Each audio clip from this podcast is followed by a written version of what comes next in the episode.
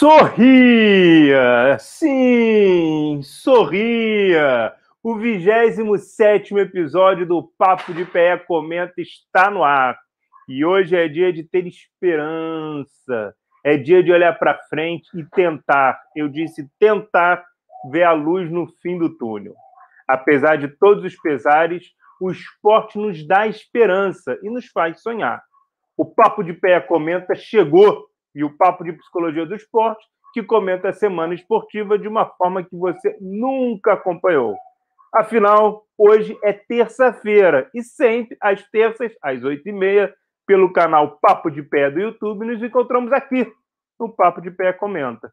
Eu sou Rodrigo Vasconcelos Pieri, psicólogo, professor universitário, portador do CRP 053348 e conosco temos ele, ele sempre ele, meu amigo, meu amigo, grande amigo e neurocientista, como nos disse semana passada o nosso convidado Murilo Calafange. E se você não assistiu o episódio, assista que foi muito bom, ou ouça que foi muito bom. Ele é o equilíbrio que permite o Papo de Pé Comenta ter tanta abrangência nas opiniões e posicionamentos, é a relação yin yang, é o Coringa e o Batman, é essa relação que eu tenho com ele. É claro que eu estou falando do meu, do seu, do nosso sempre equilibradíssimo Alberto Filgueira. Salve, salve, Alberto. Como é que estamos? Salve, meu querido amigo Rodrigo. Equilíbrio sempre e temos essa vantagem, né? Visões diferentes com um amor incondicional um pelo outro. Né? Então, assim, cá entre nós, assim fica fácil da gente debater. É, fica a dica aqui para as pessoas que acreditam terem certeza de alguma coisa. A gente nunca sabe da completude da coisa, apenas perspectivas diferentes. E é isso que eu e o Rodrigo conseguimos trazer no Papo de Pé Comento, por isso que é tão legal a nossa relação e eu sou Alberto Filgueiras, professor da UERJ, coordenador do Laboratório de Neurociências, Cognição e Comportamento. Sou psicólogo, registrado no CRP sob o número 0543557. E hoje, pessoal, a gente vai falar dos estaduais como espaço de trabalho para os atletas de futebol. A gente vai falar de retorno da torcida aos estádios. Opa! Opa! Que, que, que e o que isso? mais. É, novidade, né? Agora, mas também, obviamente, aquilo que o pessoal do chat trouxer, levantar. Mas antes de qualquer coisa, antes da gente discutir, da gente trazer essas novidades aí, eu queria saber de você, meu querido amigo Rodrigo, o que que mais bombou nos quatro cantos da sua telinha essa semana?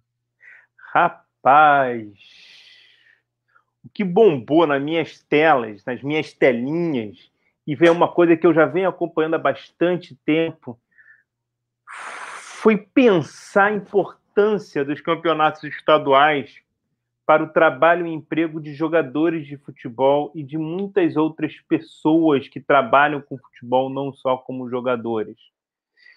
Principalmente se a gente levar em consideração o pessoal dos chamados pequenos clubes, dos clubes menores. Pequenos clubes não, mas dos clubes menores eu vou pedir menores de estrutura financeira atual, né? Porque de história muitos deles são gigantes. Eu vou pedir licença para a galera que é fora do Rio, mas eu vou para poder falar sobre isso, eu vou focar aqui na cidade onde é eu estou inserido, já que eu e o Alberto estamos inseridos, e eu peço para vocês fazerem analogia e pensar e refletir como é que isso se dá nos outros locais, nos outros estados, nas outras cidades. É, eu trabalhei por muito tempo em dois clubes tradicionais do Rio de Janeiro, os dois que ficam na zona norte do Rio de Janeiro, o Madureira e o Olaria, que são esses tipos de clubes considerados pequenos, considerados menores, mas que de história é gigantesco, são gigantescos, clubes que formaram Romário, formaram vários outros jogadores, e eu lembro muito, assim, lembro muito, Alberto, que como essa época do ano, o início do ano, tudo bem que a gente tem toda aquela nossa queixa em relação a ter voltado tão rápido e tal, mas vamos, vamos focar no que está acontecendo.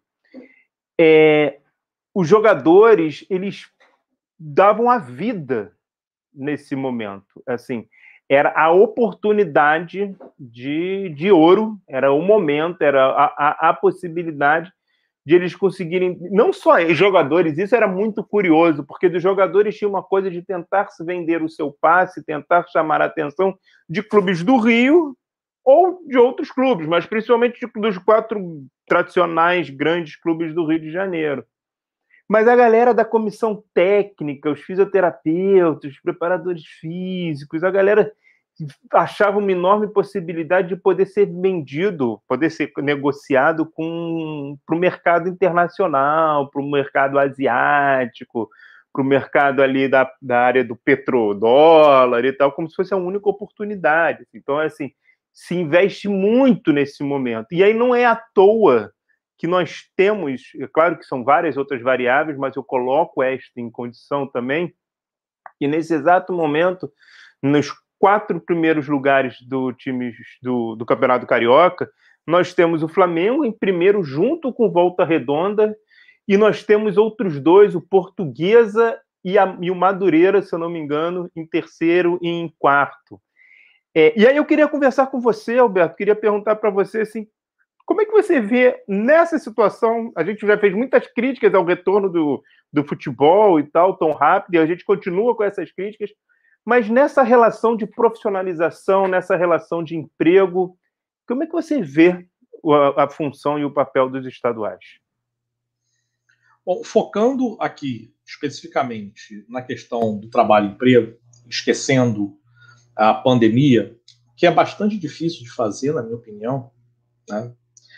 É, mas. Principalmente no dia que a gente, infelizmente, bateu um novo recorde: 4.221 pessoas faleceram hoje da Covid. Esse número é assustador. Batemos os 4 mil. Mas segue. E a tendência é piorar, né? Porque a gente não vê nenhuma ação efetiva de modificação de comportamento dos entes públicos no sentido de fazer alguma coisa para resolver. Né? Mas eu, eu, eu vou pensar aqui que não que eu não esteja na pandemia, mas eu vou pensar que eu estou numa sociedade como é, como são outras sociedades no mundo, eu estou numa sociedade que conseguiu caminhar melhor na pandemia.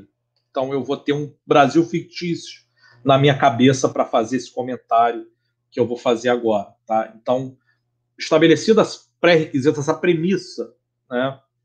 É, o que eu posso te dizer, e aí a gente pensando do ponto de vista social, do ponto de vista de trabalho e emprego, que muitos jogadores, a, a, a maioria esmagadora dos jogadores de futebol, que são federados e são considerados jogadores profissionais, portanto, eles recebem salário e vivem do futebol, eles certamente não estão na primeira nem na segunda divisão do Campeonato Brasileiro.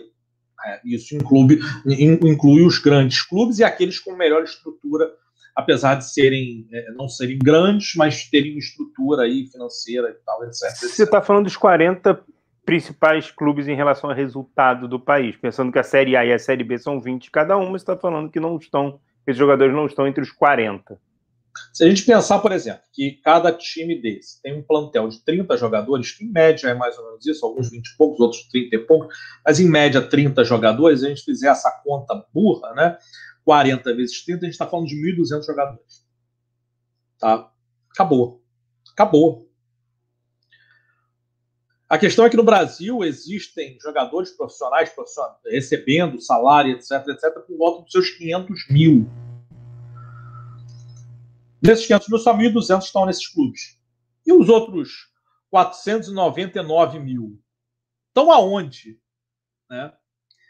Esse é o ponto. Porque essas instituições elas não dão emprego somente para os jogadores de futebol.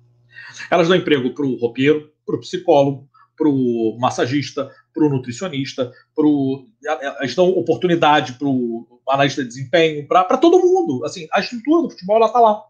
Né? Ela acontece. Então, são instituições que elas dependem dos campeonatos estaduais para ter a visibilidade necessária para receber os investimentos da iniciativa privada. Porque a gente também sabe que a maioria esmagadora dos clubes de futebol não conta com os benefícios e as benesses da, das entidades públicas, dos órgãos públicos. Então, elas dependem somente da iniciativa privada. Né? Eu, eu, tenho, eu tenho orgulho de dizer, e que eu já comentei aqui anteriormente no Papo de PE, eu comento aqui de novo, eu acabei de ter uma, um rápido contato, uma rápida passagem, mas foi muito prazerosa, no time feminino do Boa Vista. Boa Vista, que também é um time do interior do Rio de Janeiro, fica em Bacaxá. Né? É, eu tenho um projeto de pesquisa, trabalha com futebol feminino, e o Boa Vista fez uma parceria com o clube, com a instituição que é o Clube do Zico, com a qual eu tenho uma parceria institucional. E aí eu me vi é, é, nesse momento de ter que dar auxílio para o time do Boa Vista feminino para participar do Campeonato Carioca, do adulto mesmo, Campeonato Carioca, adulto, profissional, enfim, Boa Vista e tal. É, eu falei, ok, vamos lá, vamos, vamos participar, vamos ver como é que é essa relação do futebol, principalmente futebol feminino, que ainda é mais relegado ainda, né? Tá mais relegado. Como é que é essa relação? E foi, foi uma experiência para mim maravilhosa ter trabalhado como psicólogo do time feminino do Boa Vista. É, e, e essa, esse trabalho, essa relação me deixou estupefato de o quanto que é dado valor a essa pequena oportunidade que para os clubes grandes, o povo fica discutindo, ah, o estadual tem que acabar, tem que isso, tem que aquilo, e o quanto para essas instituições menores isso é fundamental. Oh, ficou, ficou dando pulo dessa altura, porque eu vou te dar um exemplo que eu achei sensacional. Nosso primeiro jogo foi contra o Flamengo. A gente perdeu de 10 a 0. 10 a 0.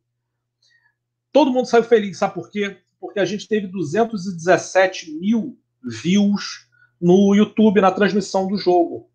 Isso faz com que a marca Boa Vista pudesse ser vista e que patrocinadores pudessem aparecer para dar pelo menos uma ajuda de custo às jogadoras. Eu queria Olha falar sobre isso.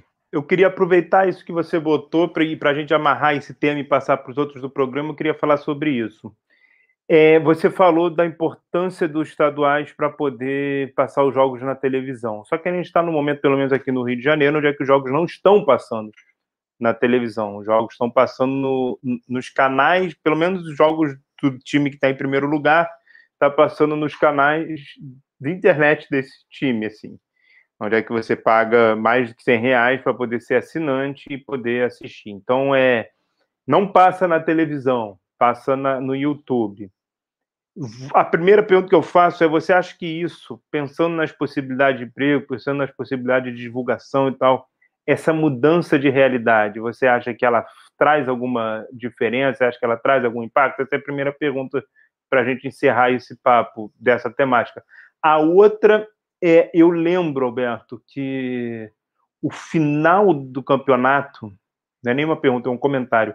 O final do campeonato, quando eu estava no Madureira, é, era e foi um time que foi campeão da Taça Rio em 2015, a gente foi campeão da Taça Rio em 2015, então era um time que hoje acho que três, três jogadores daquele elenco estavam no time vice-campeão do ano passado do Campeonato Brasileiro e tal, mas o principal dele, quando acabou a competição, não tinha ainda assinado com nenhum clube.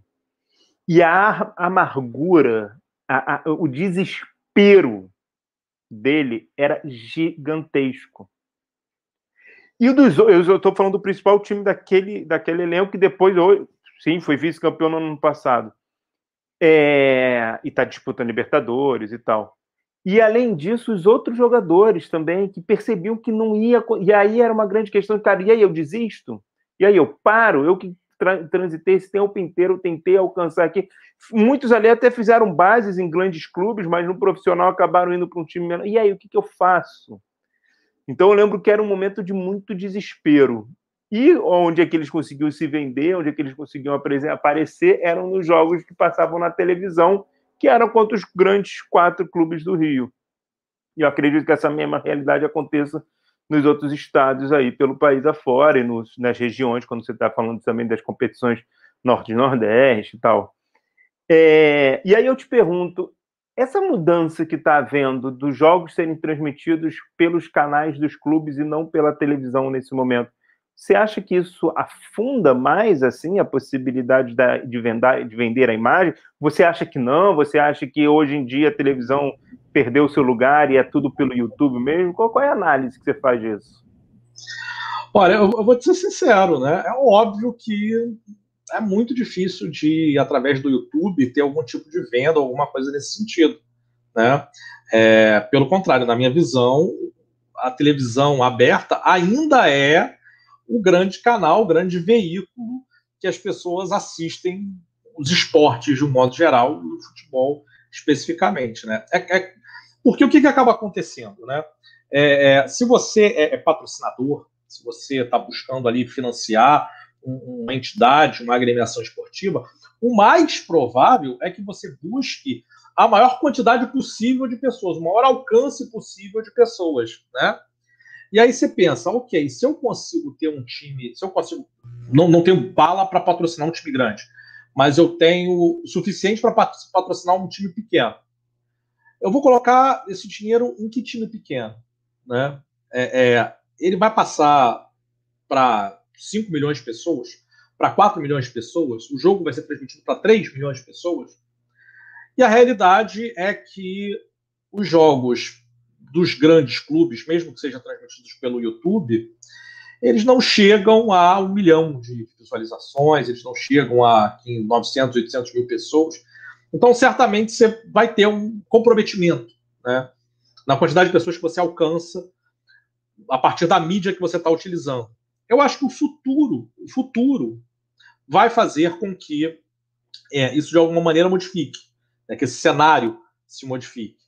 Teve um, um, exemplo que eu achei muito curioso, passou num, numa rede de televisão é, nesse final de semana, a história de um time é, britânico, que é da nona divisão da Inglaterra, mas que tem torcedor, que tem fã, enfim, tem mais seguidor nas redes sociais do que os times tradicionais. Né?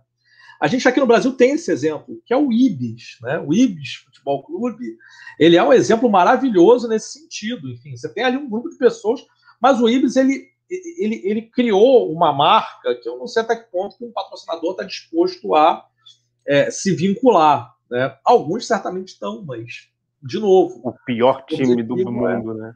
É, pois é. é. Mas é legal, é legal, as pessoas acompanham, enfim, ele conseguiu, inclusive, até montar um time competitivo recentemente. Virou uma é, questão mas... folclórica. Né? Eu lembro, eu lembro, Alberto, na década de. Ó, oh, lá vai ele revelar a idade, mas vamos lá. Eu lembro na década de 90, o Cacete Planeta tinha um time do Tabajaras que jogava contra o Ibis. Tinha um jogo que era contra o Ibis, tinha essa piada. Ou seja, isso que você está falando desse caso do Ibis, eles já fazem, cara, há mínimo 30 anos. No mínimo 30 anos. Mas, mas vamos lá, eu quero convidar a galera do chat para comentar, para trazer o que a gente está falando, o que, gente, o que vocês pensam sobre o que a gente está refletindo, mas também quero, Alberto, que você coloque, que você nos traga o que foi que mais bombou nos quatro cantos das suas telas, Alberto. Conta para nós. Vamos lá, meu amigo. Eu vou te dizer que o que mais bombou nos quatro cantos da minha tela chegou o momento da revelação, né? grande, grande revelação do. Grande os tambores. Que rupe os tambores. É, foi a torcida nos estádios. Voltaram as torcidas para os estádios. Uhul! Como assim? Sensacional. assim? Aonde? Maracanã? Então, vou ser específico agora, tá? Foi a torcida do Texas Rangers que é um time da Major League Baseball, a principal liga de beisebol estadunidense e mundial. Teve 40 mil torcedores nas suas dependências ontem, rapaz. É. Assim, a população do estado do Texas, 36% já está vacinada com pelo menos a primeira dose da vacina. Aí o que, que os, os organizadores fizeram? Né? Os torcedores, eles, aqueles que entravam, né, eles foram exatamente aqueles que já tinham tomado pelo menos a primeira dose da vacina. Eles deveriam usar máscara o tempo todo e só poderiam retirá-las quando estivessem comendo e ativamente comendo, né? Não, não valia tá mastigando, não. Mastigando, bota máscara. Vai, vai morder, tira a máscara, né? É...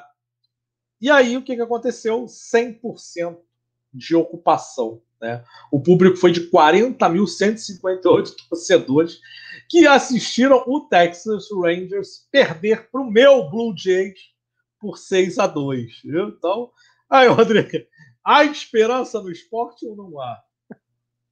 O seu Blue Jays é ótimo, né?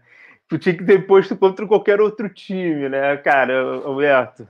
Eu sou Chicago, eu sou Bears, eu sou tradicional, eu sou, eu sou Bears, eu sou Cubs, eu sou tradicional. Mas vamos lá. É... Cara, duas coisas passam na minha cabeça quando você quando você traz isso, quando você coloca isso, né? Na verdade, mais, assim, eu acho que é legal a gente falar o seguinte. Primeiro, em relação à vacina. Acho que vamos falar sobre, sobre vacina. É, eu tenho uma cliente que mora, por acaso, no Texas, mora nos Estados Unidos, e a gente faz os atendimentos online, e ela estava dizendo que ela estava impressionada que como Impressionada não, ela está falando do fato, mas é, é ainda assim é impressionante que como o fato da galera estar tomando vacina diminuiu muito o número do caso, de casos na região e os restaurantes começaram a voltar a abrir 100% da sua possibilidade. Então, tem muito a ver com o que, que você está trazendo em relação ao estádio poder abrir. Isso está acontecendo em outras situações do convívio social daquele, daquele estado também. É, mas eu queria destacar duas coisas que me chamam a atenção e que me dão um certo receio. O primeiro é, então quer dizer que agora a gente vai ter um passaporte da vacina que você vai poder transitar por um lugar ou outro caso você tenha tomado a vacina. Então você vai ser se você estiver vacinado, você pode transitar. Se você não estiver vacinado, você não vai poder transitar. Isso gera complicações muito grandes. Nós já vimos historicamente, não necessariamente sobre vacina, mas nós já vimos historicamente o que acontece quando a gente faz essas segregações. Isso é a primeira coisa. E a segunda coisa é o seguinte: é, a gente não pode esquecer que nós estamos num momento de proliferações de diferentes cepas. E que as vacinas não necessariamente, e a grande busca das produtoras está sendo entender se ela protege ou não as vacinas, as cepas diferentes que tem. É, por exemplo, a sul-americana, sul-africana, a Oxford já publicou dizendo que não protegia. Então, quando você abre desta maneira, quando você faz essa abertura, se você, de certa forma, não pode estar dando margem para as novas cepas circularem, é, circularem e, e surgirem e, e, voltar tudo como era antes. Então, assim, a sensação que eu tenho, Alberto, é que quando você faz uma abertura de estádio para 100% das ocupações, 40 e tantos mil pessoas, você está num anseio de retomar o mundo a ser. E o mundo não é. O mundo de novo foi dividido, a nossa história de novo foi dividida em AC e DC. Se antigamente era antes de Cristo depois de Cristo, agora é antes da Covid e depois da Covid. A gente não vai viver mais daquela maneira. Assim. Então, acho que a gente tem que entender novas formas de estar em sociedade. Eu posso estar sendo muito pessimista, talvez eu esteja sendo pessimista pelos números que nós temos hoje no Brasil. Volto a dizer, foram 4 mil 221 mortes hoje de Covid. É, é um número bizarro, então talvez isso seja o que está me levando para esse pessimismo. Mas eu fico, eu, eu solto essa pulga, assim, eu fico essa pulga atrás da orelha de, cara, as novas cepas estão aí e essa coisa de documento para você ser, se você já foi vacinado, você pode circular e aí você provoca novos tipos de segregações eu acho delicado. E aí? É, a, a questão do passaporte, né? É, eu entendo que é complicado, mas a gente já vive um monte de segregações naturalmente na nossa sociedade. É, se a gente for pensar, por exemplo, existem países que exigem do Brasil a vacina de febre amarela para você entrar. Né? Um, um, desses casos é El Salvador. Eu tive em El Salvador há alguns anos atrás é, e eu tive que apresentar a minha carteira de vacinação internacional, e aí tem toda essa especificidade, tem que ser aquela carteira internacional, constando que eu tinha tido a vacina contra a febre amarela. Né? Então, É, a mesma coisa, é, é há, mais ou menos uns 10, 12 anos atrás, eu fui a Salvador nas mesmas condições. Né? É, para ir para Salvador, você precisava apresentar é, a vacina contra a febre amarela, porque lá estava um surto de febre amarela. Então, é, é, eu não sei até que ponto que a coisa do passaporte imunológico é um problema. O problema talvez, e aí sim cabe aos geneticistas, cabe aos médicos, especialistas, os biomédicos, etc., os imunologistas e que trabalham com esse negócio, que é essa questão de você ficar imune em relação a um determinado tipo de vírus, e a doença em relação a um determinado tipo de vírus, mas a mutação do vírus ela ser tão danosa quanto anterior, é, e a vacina não ser eficaz contra aquele vírus especificamente, ou aquela mutação específica do vírus. Né? É, por outro lado, eu também já ouvi de alguns especialistas, infectologistas, geneticistas, que o vírus bom é aquele vírus que não mata o hospedeiro. Porque quando o vírus mata o hospedeiro, ele perde o hospedeiro, ele perde o lugar que ele fica. Né? Então, que a tendência das mutações virais sempre são a tendência de maior proliferação, mas com menor letalidade. É claro que quando ele faz a mutação, ele, ele não está escolhendo, ah, eu vou escolher ser mais letal, né? Mas aqueles que são mais letais, a tendência de proliferação acaba sendo menor em relação àqueles que são menos letais. Então, assim, é, é, nesse momento eu acho que é muita especulação por outro lado, não há dúvidas de que você está coberto de razão e de que não vai haver mundo igual ao que a gente tinha, né? Eu particularmente acredito que, inclusive, foi um pouco de, como é que eu posso dizer, um, um pouco de risco, talvez muito risco, que a população texana acaba de passar diante dessa, dessa situação, né? tem, tem que se pensar aí se de fato esse é o caminho, ou se o caminho não é algo um pouco mais gradativo, enfim, um pouco consciente de que máscara, o, o distanciamento, tudo isso é essencial e que os nossos estádios, que os nossos locais de entretenimento, eles não estão fisicamente preparados para o distanciamento social e para os cuidados que a gente deveria ter. Eu acho, Alberto, que, que vai além da questão do, do espaço estar preparado fisicamente, tem uma questão de que aquele esporte ele foi construído, constituído numa cultura X. Você vai para a arquibancada, teu, vamos falar de futebol, teu time faz gol. Cara, quando isso acontecer no período AC, você abraçava as pessoas que você não conhecia. Era uma festa, era um em cima do outro. Porque, porque culturalmente aquela modalidade esportiva foi desenvolvida assim dentro do, do, do modo e do formato do torcer. E assim, acho que vai depender, vai de, pode até voltar a torcida, mas a gente vai de, demorar algumas gerações para poder esse novo modo de estar ali, esse novo modo de torcer, essa, essa mudança ocorrer. É, e assim, antes de a gente finalizar, eu quero pegar uma coisa que surgiu no chat, eu quero te passar essa bola. Mas antes de finalizar essa temática que você trouxe, que foi muito importante, que bombou aí nas suas telinhas, Alberto, eu queria, assim, e eu tenho certeza que você vai concordar comigo,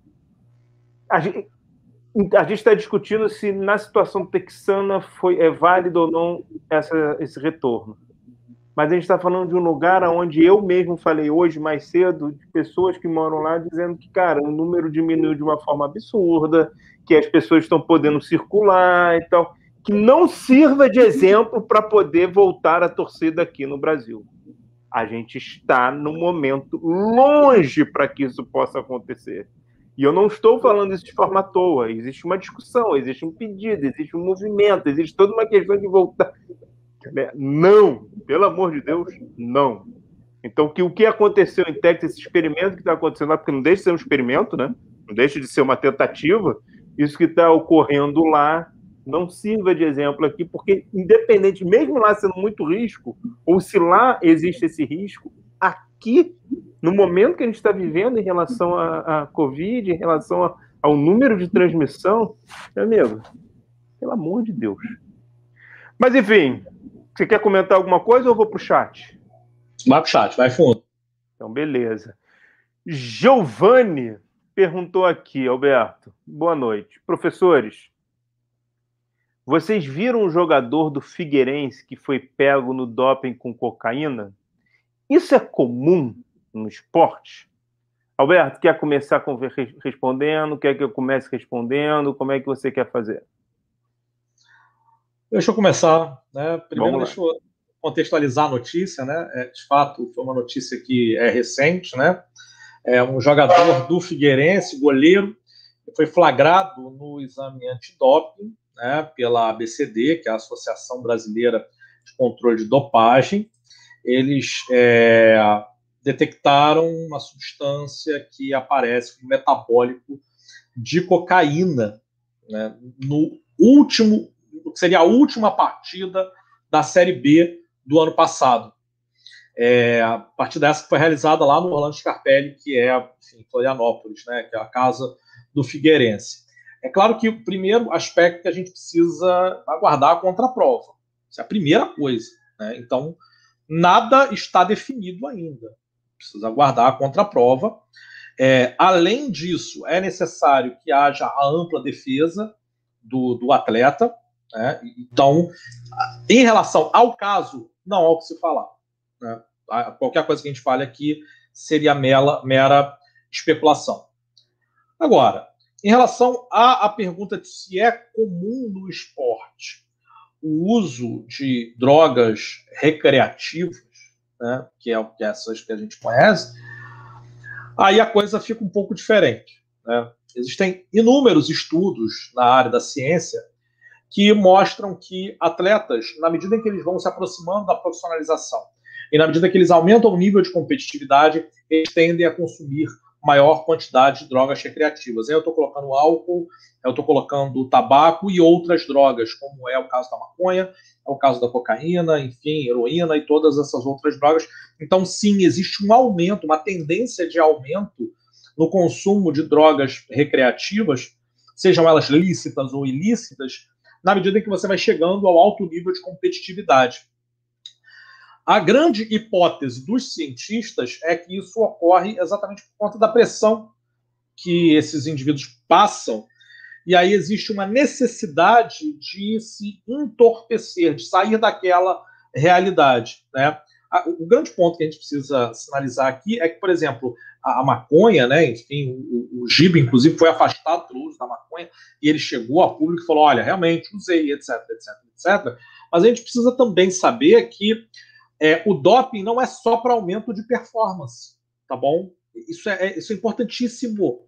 Vamos entender que doping não é só causa de aumento de performance. Então, qualquer tipo de uso de droga que possa causar algum tipo de dano ao organismo do atleta a longo prazo também é considerado doping. Então, a função do doping não é ver se o cara está roubando, mas sim prevenir futuros danos ao organismo do atleta. Então, a função do doping não é essa. Vou garantir o fair play? Sim, também é garantir o fair play. Também. Mas não só. É também garantir ao atleta, garantir ao ser humano o seu devido cuidado e a sua integridade física. É, e a gente tem que pensar assim, eu vou trazer uma uma pegada um pouco diferente, concordando com a que você falou e entendendo que você já abrangeu o que tinha que se abranger nesse nosso papo aqui, é, a, a gente não pode esquecer que a droga ela é um, um produto que está inserido na nossa cultura, que está inserido na nossa sociedade, que está presente no, no nosso cotidiano há muitos anos, em vários lugares, em vários contextos e que gera muito lucro e que gera faz uma, mexer uma economia ilegal quando a gente estiver falando de drogas ilícitas como a cocaína muito grande. Então achar que o esporte não vai acontecer porque você está falando de atletas de alto rendimento ligar à saúde e tal Giovanni é, é, é diferente. É diferente. É, mesmo sendo um, um, meio onde é que as pessoas teoricamente têm uma vida saudável, têm uma vida que de, de atleta e tal, a cultura e o, e, e, o movimento e a existência da droga no mundo é mais forte do que essa suposta ou pseudo, pseudo probabilidade assim. É aquilo que eu costumo dizer, inclusive eu defendo essa, essa bandeira, né? Você sabe disso é, é, é, existe a ideia de que atletas são beneficiados pela saúde física, que etc, etc, etc. Mas no final das contas, é, o que a literatura científica aponta é muito claro, né? Primeiro, a saúde física de atletas, principalmente os atletas de elite, elas geram fatores protetores para doenças cardiorrespiratórias, doenças associadas à velhice, etc, doenças crônicas, mas não geram, não geram, pelo contrário, não geram nenhum tipo de fator protetor para é, a saúde mental. Esse é o primeiro aspecto, né? E raramente a droga, o entorpecente, ele está associado ao problema da saúde mental, né? É, quer dizer, tá, a saúde física, ele está associado ao problema da saúde mental. Né? É, é a pressão, é a dificuldade, é, é, a cultura, é a sociedade, todos esses aspectos que estão mais associados, né? É, assim, o Rodrigo Ascioli, ele colocou aí, inclusive, acho que é importante a gente trazer para cá, que em algumas, alguns esportes as drogas fazem parte da cultura. Primeiro vamos falar aí quem é o Rodrigo Ascioli. O Rodrigo Ascioli está com canal, está com programa aqui no canal do Papo de Pé, que é o Esporte no Divã, que é sensacional. No último ele veio falar sobre swim run, mas já falou sobre robótica, já falou uma que o Alberto esteve presente, que é a presença da psicologia do esporte nas, nas universidades e muito mais. Já falou sobre avaliação psicológica. Então assistam, acompanham, ouçam o programa Esporte no Divã, assim como assiste, ouça, acompanhe o Norteando, Psicologia do o Papo de Pé Entrevista, o Psicologia no Esporte, o Foco em Pesquisa, que é o Pesquisa em Foco, na verdade, que foi o novo programa que estreou na semana passada, depois do nosso, Alberto, estreou Pesquisa em Foco do Ricardo Piccoli entrevistando o Cristiano Barreira, falando sobre pesquisa em psicologia do esporte. Depois de fazer todo esse comentário, é, o Rodrigo Ascioli colocou aqui, em alguns esportes as drogas fazem parte da cultura, inclusive. E aí eu queria fazer um convite para vocês assistirem um filme, um documentário, que, se eu não me engano, está aí facilmente nas redes, no, nos aplicativos de, de streaming, pelo menos até recentemente estava, que é o Ícaro, que é um filme que fala exatamente da cultura no ciclismo, de, de produtos, de substâncias ilícitas e faz toda uma pesquisa, toda uma investigação. E para você ter uma ideia, a, o cara que faz a pesquisa, ele está num local do mundo que ninguém pode saber, porque a galera quer o pescoço dele nesse momento, de tudo que ele trouxe, de tudo que ele fez. Então, acho que é, é muito importante vocês poderem assistir esse vídeo aí, Giovanni, você que estava perguntando, Assista Ícaro, fica, fica a dica, fica, fica aí a possibilidade. Não é não, Alberto? Rapaz, é, assim, é, é, é, Ícaro é assustador. O, o, a senhora está trazendo outra aqui, uma série chamada Arremesso Final. Né? É, não conheço a série, mas fica aí a dica. Certamente o Acioli, como um dos hosts do, do, do canal Papo de Pé, sabe do que está falando. Não é o né? The Last Dance? É, é, é The Last Dance, é? Eu acho que é. Acho que a tradução do Last é. Dance, né? Mesmo final, fala do Rod é. e tal. Acho que é. Ah, se for The Last Dance, ok, tudo bem. É, é também fala sobre isso. É. é. Aí, aí, no caso, seria o, o certamente a gente está falando do Dennis Rodman, né? Que é, é, acho que é isso. Ela gosta ali do, do né? do, do, do Abiritinha, uma coisinha lá, Oh, o Jorge está dizendo tá que são séries diferentes. A gente pode estar tá falando besteira. Então faça o seguinte: procura. Não, o, o, aí, aí ferrou tudo. O Rodrigo Ascioli falou que é isso mesmo e o Jorge falou que é série diferente. Aí babou. Aí, Alberto, o que eu tenho para fazer é o seguinte: segue o programa. Segue, deu bug. Deu bug e segue o programa. Então vamos fazer o seguinte, então. Mas antes então... de seguir o programa, eu quero ah. mandar um beijo que para quem apareceu aí, que esteve conosco na semana passada, a sua queridíssima ex-mestranda Raquel Melo. Um beijo grande para Raquel Melo, bom ter você aqui e um beijo para o maridão também. Bom que vocês estão aqui. Mas vai lá, o que, que você ia falar, Alberto? Ah, na verdade, assim, eu, eu ia tentar resolver o nosso dilema, o nosso bug do milênio aqui, o nosso, o nosso bug aqui. Vou resolver o nosso dilema da seguinte maneira, muito simples. Falar para todas as pessoas que estão nos assistindo, aquelas que estão agora, ao vivo, ou para você que está assistindo gravado, ou mesmo para você que está ouvindo através de uma das suas plataformas favoritas de streaming, para você dar o like, dar o seu troféu joinha, dê o seu troféu joinha, dê o seu like, siga, compartilha, se inscreva no nosso canal, clica no sininho que é importante pra caramba, né? E além disso tudo, você também pode clicar no coraçãozinho lá daquele, daquele aplicativo de streaming. Você clica lá no coraçãozinho para você favoritar o Papo de Pé. Comenta e aproveita para assistir os outros programas do canal Papo de Pé. A gente está com uma variedade muito grande, com um cardápio muito legal de programação.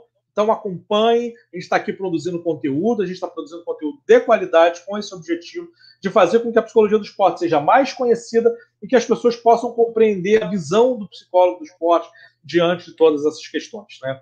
Então, dê o seu troféu joinha, clique lá no, no, no, no joia, é, dê, dê a sua curtida e agora, meu amigo, tocando o nosso barco, né? vou te dizer que deu uma vontade muito grande de ouvir uma frase, uma fala que seja interessante para a gente poder discutir. Que tal, meu amigo Rodrigo, assim falou o Zaratustra? Opa, opa, opa. Não é assim falou Zaratustra. É assim falou Zaratustra? Não. Tem a resposta depois. Esse, porque a gente nunca vai trazer Zaratustra, ou pode trazer em algum momento, mas a gente traz outros, outras pessoas, outras figuras, seja fictícias, seja reais, outras falas. E hoje vamos com um poeta libanês do qual eu curto muito, que é o Khalil Gibran. Khalil Gibran é nascido em 1883 e em 1918, no poema que talvez para mim seja o melhor poema, assim, o que eu mais gosto, e olha que é difícil falar o que eu mais, mas eu acho que é o que eu mais gosto, chamado, não à toa, de O Louco, Khalil Gibran Khalil falou, abre aspas, aquele que nos compreende escraviza alguma coisa em nós. Alberto, eu vou repetir, pedindo que você reflita a partir do nosso suposto saber e suposto lugar enquanto psicólogos, e por que não enquanto psicólogos do esporte. Aquele que nos compreende escraviza alguma coisa em nós. Diga lá, meu amigo. Rapaz, que bonito isso, hein? Que, que, que coisa lindíssima, né? Simbolicamente é algo poderosíssimo porque no final das contas é um pouco disso. Né? É, é, a gente costuma discutir muito sobre liberdade, a gente costuma discutir muito sobre todas essas questões que a gente fica enfim, debatendo, mas é, eu sempre eu costumo dizer que a liberdade ela sempre é condicional. Ela sempre é condicional a alguma coisa. A gente não tem liberdade plena e absoluta, como muitas pessoas acham que a gente tem ou lutam para a gente ter. Até porque se nós tivéssemos liberdade total e absoluta, nós não teríamos sociedade. Né? Mas não vamos entrar nesse mérito. Né? Então, o fato concreto é que quando alguém compreende algo nosso, certamente essa pessoa vai saber quais serão as nossas possíveis escolhas. É, e toda escolha nos prende a essa escolha. Né? Se a gente escolhe um caminho, a gente está preso a esse caminho. Mesmo que você queira mudar mais tarde, e é possível, sempre é possível mudar de trajetória, mas você não consegue apagar o período ou trecho que você caminhou naquele outro caminho que você teve. Então você está sempre preso às suas escolhas, e quando alguém sabe que a gente pensa, quando alguém entende da gente, essa pessoa certamente é, sabe um pouco mais de nós do que deveria, a tal ponto de poder fazer ou nos proporcionar escolhas, ou mesmo pseudo-escolhas. Agora sim! Porque, assim, ah. alguém compreender algo em nós é escravizar algo de nós. É, eu acho escravizar forte, tá? Eu, eu penso, mas eu, eu, eu gosto dessa eu frase. Eu gosto dessa frase por causa do seguinte. Eu gosto dessa frase por causa do seguinte. Mas tudo bem. E, e, e faço um comentário em relação à psicologia por causa do seguinte: o papel da psicologia não é compreender nada do outro. Porque se você Nossa. compreende algo do outro, você está aprisionando algo do outro. Escravizando, não, aprisionando algo do outro. E aí você não dá mais a possibilidade desse outro se transformar. Então, quando você, como psicóloga, como psicólogo do esporte, ou psicólogo, psicólogo em qualquer outra área, olha para aquele sujeito e diz: Hum, estou compreendendo o que vai acontecer, você tira a possibilidade de qualquer ato diferente daquilo que você compreendeu. Você aprisionou todas as possibilidades dentro daquela compreensão que você fez.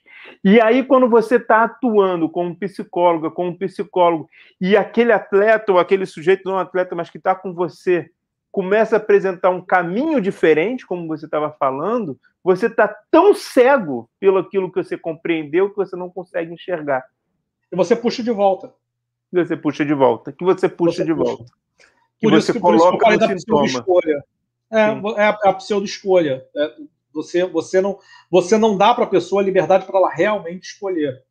Você gera uma pseudo-escolha. Você fala, oh, você tem essas duas possibilidades aqui. Não, ela tem infinitas possibilidades. Mas você Exatamente. falou que só tem duas. E aí você é, aprisionou dentro da sua compreensão. Khalil Gibran Khalil, um poeta libanês do qual eu sou incrivelmente apaixonado, e ele fala muito de nós, da psicologia.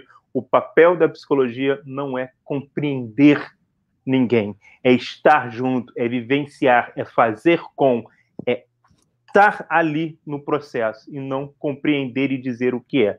Mas, Alberto, já que você falou que estava com vontade de ouvir o Assim Falou Zaratrusta, eu peço para você começar a coçar as suas barbas, meu amigo, colocá-la de molho e nos dizer no bloco As Barbas do Profeta o que foi que só você viu essa semana. Rapaz, eu, eu vou falar hoje, pegar, pegar o gancho das, da torcida do Texas Rangers, que lotou o estádio Vou pegar o gancho lá do Texas Rangers e hoje eu vou falar sobre torcidas nos estádios. Né? Eu vou ser mais específico, eu vou falar de uma investigação de Jeffrey Cross e Richard Uri, ambos da Universidade da Califórnia, que foi publicada, mas ainda não teve revisão por pares, né? Aquilo que a gente conhece como pré-print. Eles levantaram dados dos jogos de 2020 e 2021 durante a pandemia, portanto, né? Da Premier League, da Bundesliga, do Cálcio e da La Liga, todas as primeiras divisões da Inglaterra, Alemanha, Itália e Espanha, respectivamente. Né? Então, o que, que, eles encontraram? Que a vantagem de jogar em casa, essa vantagem de ter a torcida a seu favor, ela diminuiu em 57% durante a pandemia. Em outras palavras, torcida faz efeito sim. E aí, meu amigo, como psicólogo do esporte, Rodrigão, o que a gente pode falar para ajudar os nossos atletas a lidar com a pressão ou com o apoio exagerado da torcida, né? Tem técnica para isso? Uma vez eu te fiz uma pergunta aqui, você me respondeu com uma palavrinha muito genial da psicologia, que é depende. Do que? Do sujeito com quem a gente estiver trabalhando. Não existe uma técnica, não existe um manual para que você faça aquilo com qualquer atleta que você estiver trabalhando e vai funcionar de determinada maneira. Então, antes, o que talvez a principal coisa que você precisa fazer é trabalhar e escutar e elaborar e ressignificar o que, que significa a presença da torcida, seja vaiando, seja é, é, enaltecendo aquela jogadora, aquele jogador. Então, assim, a primeira coisa que a gente pode fazer é tentar pensar e desenvolver e descobrir junto com ele ou com ela o que, que a torcida representa. Para aí sim poder trabalhar e poder pensar o, o, como, quais são as técnicas possíveis, o que, que fazer, quais são os manejos da psicologia e tal. Que depende de como cada um vai lidar com aquela presença ali. Agora, isso me fez pensar duas coisas. A primeira é essa situação das músicas do estádio, do som do estádio como torcida, é, e aí agora não existe mais, né? Não está mais tendo, pelo menos eu não tenho mais ouvido. Cara, a torcida, uma coisa que aquele, aquele som não consegue pegar é a vaia. Não tinha vaia, não botavam vaia. Uma coisa que aquele som não podia pegar, não conseguia pegar era o silêncio que gritava. Por exemplo, a torcida está cantando, está tendo, sei que, tem um pênalti, dá um silêncio. Aquela caixinha de som que ficava tocando com o DJ não fazia isso. Então, isso é a primeira coisa que eu penso. A segunda coisa que eu penso, que eu acho que é interessante, tem a ver com o que a gente estava falando antes do, desse novo processo, é talvez, se de fato nós ficarmos sem torcida, é, trabalhar os jovens atletas, independente da modalidade, principalmente da modalidade principal do país que você tiver inserido, a entender que não tem torcida, a, a, a lidar desde cedo que não tem torcida. Porque, por exemplo, se você vai num jogo, se até 2019 você fosse num jogo do Sub-12 de futebol de salão, do Tijuca versus América, você ia ter torcida. Então era uma coisa que aquela pessoa ali que se desenvolve no esporte já estava acostumada e de repente não tem mais. Então é uma nova modalidade, é uma nova é, é uma nova variável ausente ou presente, o silêncio ou presente. Então eu acho assim, Alberto, o que fazer? Quais são as técnicas? Primeiro é entender o que a representatividade da torcida tem para com a ou o atleta que está ali com você. Isso é a primeira coisa. A segunda coisa é entender que essa caixa de som não representa, não é o que a torcida faz. Pelo amor de Deus, tira isso. E a terceira, eu lembro de um treinador, não sei exatamente qual foi o treinador, que falou: cara, desliga isso daí que é chato pra caramba, por favor, no meio do jogo. Você não sei, estava jogando na casa dele, acho que era no Maracanã. Na casa ele falou: desliga isso, pelo amor de Deus, que isso é chato. Achei sensacional. E, o, e a terceira é isso: é a gente poder entender que dentro dessas novas modalidades e formas de praticar esporte, que vem desde a base, não acontece só quando você está como adulto, não vai ter torcida. E aí, como é que vai ser? É uma nova modalidade, inclusive, nesse sentido. Então é por aí que eu vou, Alberto. Não sei se satisfez, não sei se era o que você estava pensando também, mas é por aí que eu vou.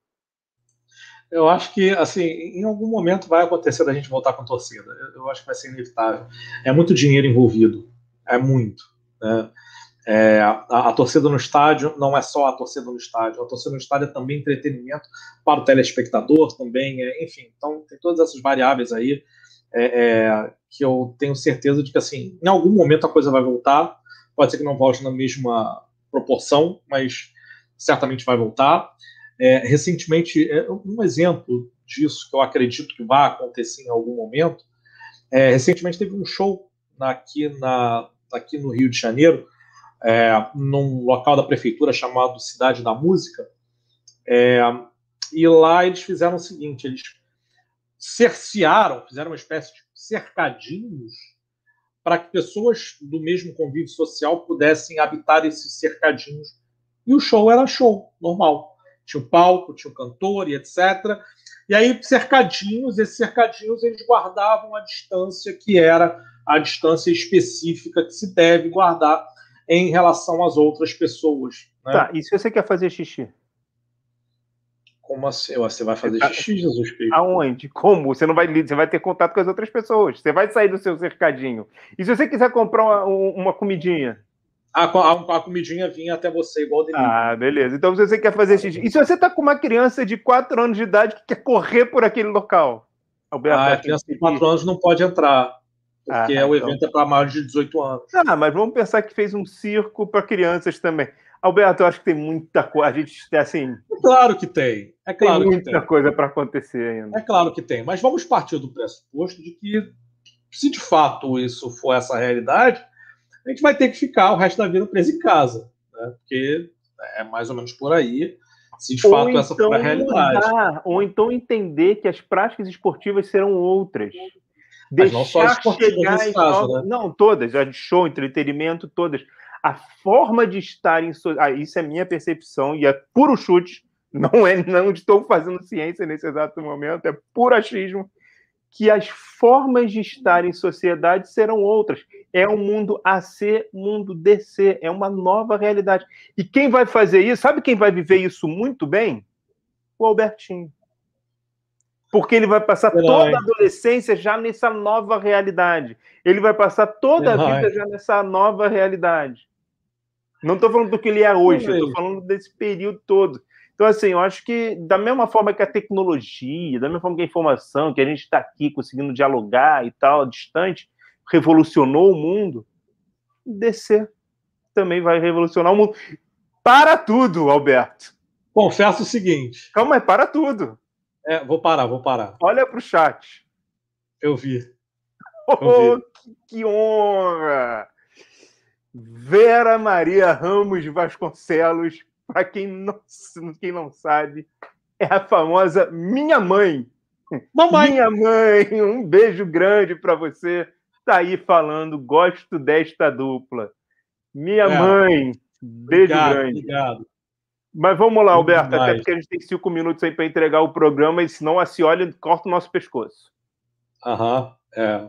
Logo quem, né? Logo quem que você citou, né? Não vou entrar nesse mérito, não. Mas vamos lá. É, é, eu não sou, eu não sou apocalíptico como você, né? É, eu não acredito que isso vá acontecer.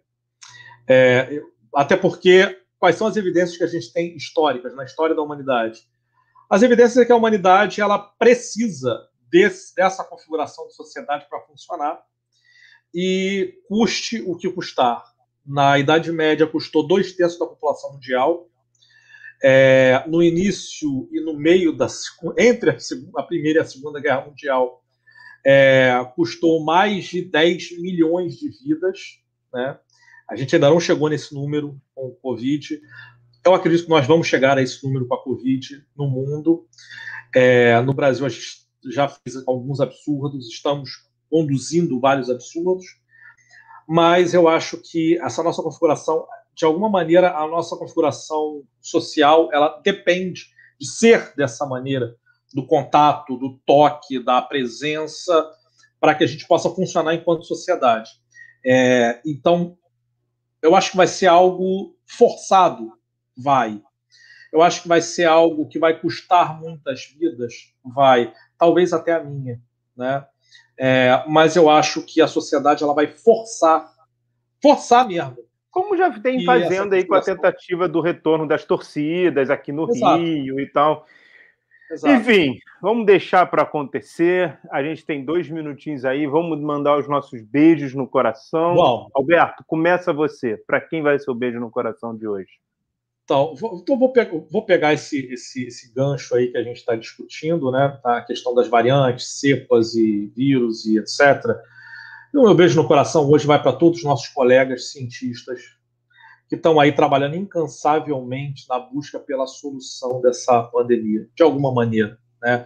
A gente sabe que é um desafio gigantesco, mas da mesma maneira, aqueles colegas que trabalham diretamente, não só na linha de frente, mas aqueles que estão trabalhando com pesquisas relacionadas à Covid-19, eu estou vendo que a convicção de que o caminho é esse, o caminho da ciência, o caminho da produção de conhecimento, é, que é esse caminho que vai ajudar as outras pessoas, faz desses pesquisadores pessoas muito especiais. É por isso que meu beijo no coração é para cada pesquisador que faz pesquisa é, com, sobre a Covid-19 e as suas implicações em todas as instâncias da nossa vida, não só vacina. Eu não estou mandando só para aqueles que estão correndo atrás da vacina, eu estou mandando um beijo para todo mundo que trabalha intensamente para tentar fazer com que, de alguma maneira, a gente consiga passar por isso, seja lá qual for a maneira. Eu replico o seu beijo, eu aproveito e mando um beijo para a mamãe que esteve por aí. É, enfim, eu também quero mandar um beijo no coração para todas as equipes, todas as pessoas, todas, todas as atletas e comissão técnica envolvida, tanto do Minas quanto do Praia Clube, que fizeram a final da Superliga de Vôlei Feminino e foi um verdadeiro duelo, assim, daqueles que nos mostra como o vôlei feminino brasileiro é e sempre será especial. Talvez na nossa história esportiva, o vôlei feminino, tanto de praia como de quadra, é a modalidade mais importante para o nosso país, assim, em vários sentidos, principalmente quando a gente está falando do esporte praticado por mulheres.